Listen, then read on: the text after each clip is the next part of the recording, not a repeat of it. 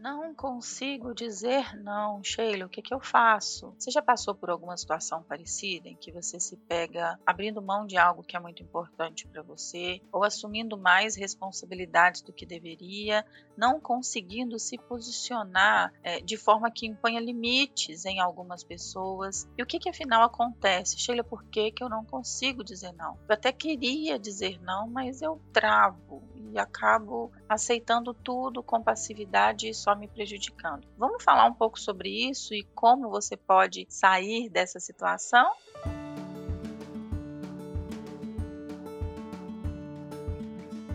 Olá, eu sou a Sheila, eu sou psicóloga, coach, estou aqui para te ajudar a ter uma vida mais leve, a ter aí a sua felicidade, sua realização, tanto na sua vida quanto na sua carreira. É muito comum nos atendimentos as pessoas me procurarem frustradas, chateadas, sobrecarregadas, porque assumem muito mais coisas do que deveriam. E, e, acabam me dizendo assim, Sheila, eu tenho uma família muito difícil, ah, eu tenho um relacionamento que é bem complicado. E acaba também projetando no outro, é como se o outro fosse o grande responsável para que essa pessoa se sentisse assim. Então, um primeiro passo para que você consiga dizer não e se posicionar é que você seja protagonista. Você entenda que a responsabilidade de dizer não é sua. A responsabilidade de impor limites é sua. De dizer quando você não pode fazer algo é sua. Então, nada de assumir essa posição de vítima, a que os outros me infringem as regras, os outros não me respeitam, os outros me sobrecarregam, os outros cobram demais. Enquanto você estiver nessa ciranda de que a culpa é dos outros, você não vai sair do lugar. Então, protagonize essa situação e assuma. Assumiu a responsabilidade? Ok, Sheila, entendi. Eu é que preciso dar um jeito nisso e me comprometo a aprender a dizer não. Ok, mas como é que eu aprendo isso? O primeiro passo é você identificar, através de autoconhecimento, observação, assim, interna mesmo, o que que afinal está acontecendo. Quando você está naquela situação, imagina aí, uma última situação em que você teve dificuldades, você aceitou e falou, ai, o que que eu fiz? Né? Oi, que saco, devia ter falado não.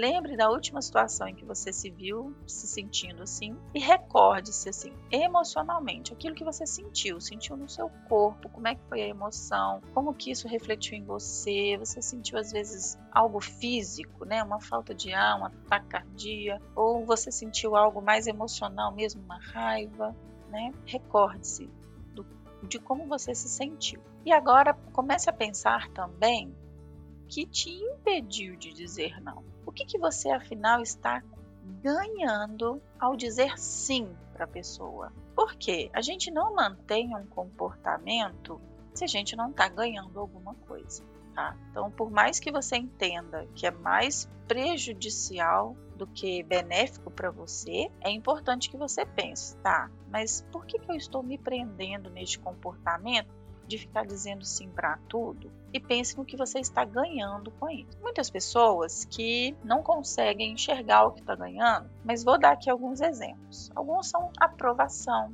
elogios, reconhecimento, aquela coisa assim de ser a pessoa boa de serviço, a pessoa que dá conta, é a pessoa que sabe, a pessoa que faz e que acontece. Então ganha aí uma espécie de inflada no ego. Então tem muita gente que sai dizendo sim para tudo porque isso faz ela se sentir melhor, faz ela se sentir reconhecida, faz ela se sentir aprovada, faz ela se sentir útil. Nossa, a pessoa precisa de mim, eu vou ajudar mas isso também pode ser muito prejudicial para você. Porque se você não dá um limite para essa situação, é, se você fica curtindo né? Ah, eu aceitei, eu disse sim para a pessoa e ela gostou e ela me acha o máximo. Mas e na hora que você não conseguir entregar, o que, que ela vai achar de você, né?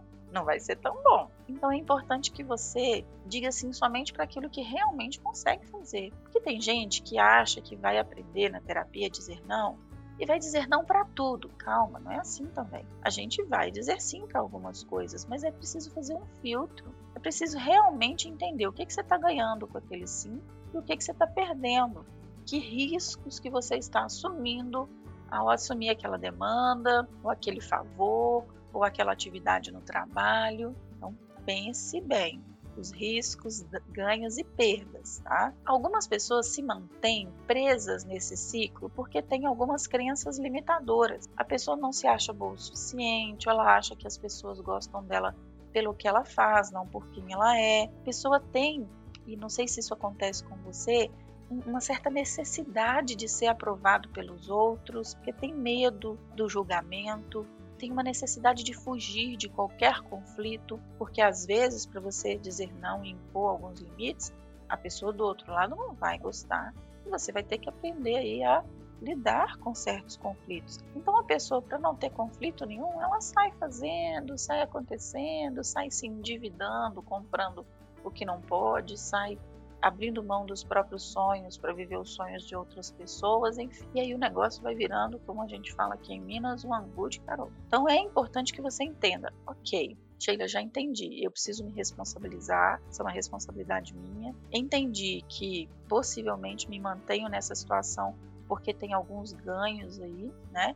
São ganhos implícitos, muitas vezes a gente nem percebe mais não mantemos comportamentos se não estamos ganhando alguma coisa. E entendi também que tem algumas limitações, às vezes necessidade de aprovação, fugir do conflito, medo do, do julgamento, crenças limitadoras. Tem um outro ponto também. Tem algumas pessoas que têm uma característica da personalidade excessivamente introvertida. Aquela pessoa que é muito introvertida, tem dificuldade de se comunicar, tem dificuldade de se impor, tem dificuldade de dizer o que pensa. Essa pessoa também vai ter dificuldade de dizer não. E aí é importante que dentro de um processo terapêutico seja definido um repertório mais completo de novas ações, de novos comportamentos. A gente chama na terapia de ativação comportamental. Então, dentro da TCC, terapia cognitivo comportamental, a gente vai trabalhar o nível dos pensamentos, o nível das crenças limitadoras, o nível do significado que a gente dá para as coisas, para depois trabalhar o campo emocional, né? E trabalhar o campo comportamental. Então, é um processo que vai passar por tudo isso, tá? E aí, da, do jeito prático de se fazer isso, falei aqui do jeito mais é, é, da personalidade, né? Talvez o jeito mais implícito, mais reflexivo. Vamos falar disso agora na prática. Você quer aprender a dizer não? Você vai precisar começar a estabelecer suas prioridades. O que, que é importante para você? O que você quer? Como você vai dedicar o seu tempo? Como você vai investir o seu dinheiro? que, que, porque tem muita gente que diz sim para todo mundo porque também não sabe o que é bom para ele. Então falar, eu caio numa zona de conforto aqui que eu não sei o que eu quero, eu não sei para onde que eu vou, eu não sei o que, que eu estou buscando e aí eu vou fazendo o que os outros mandam. Isso também não dá certo, né? Então você precisa se conhecer ao ponto de saber suas, com clareza, suas prioridades, seus anseios, seus desejos, o que, é importante para você, os seus valores, tudo isso envolve muito autoconhecimento. Sei lá, 90% de um processo terapêutico vai acontecer em nível de autoconhecimento.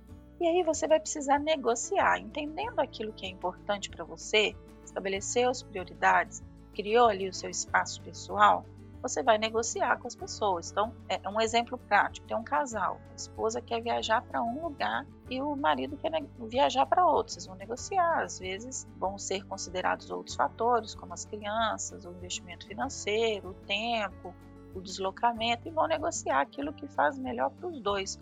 Em alguns casos, escolhe inclusive um terceiro lugar que vai ser melhor para os dois. Então, aprenda a negociar.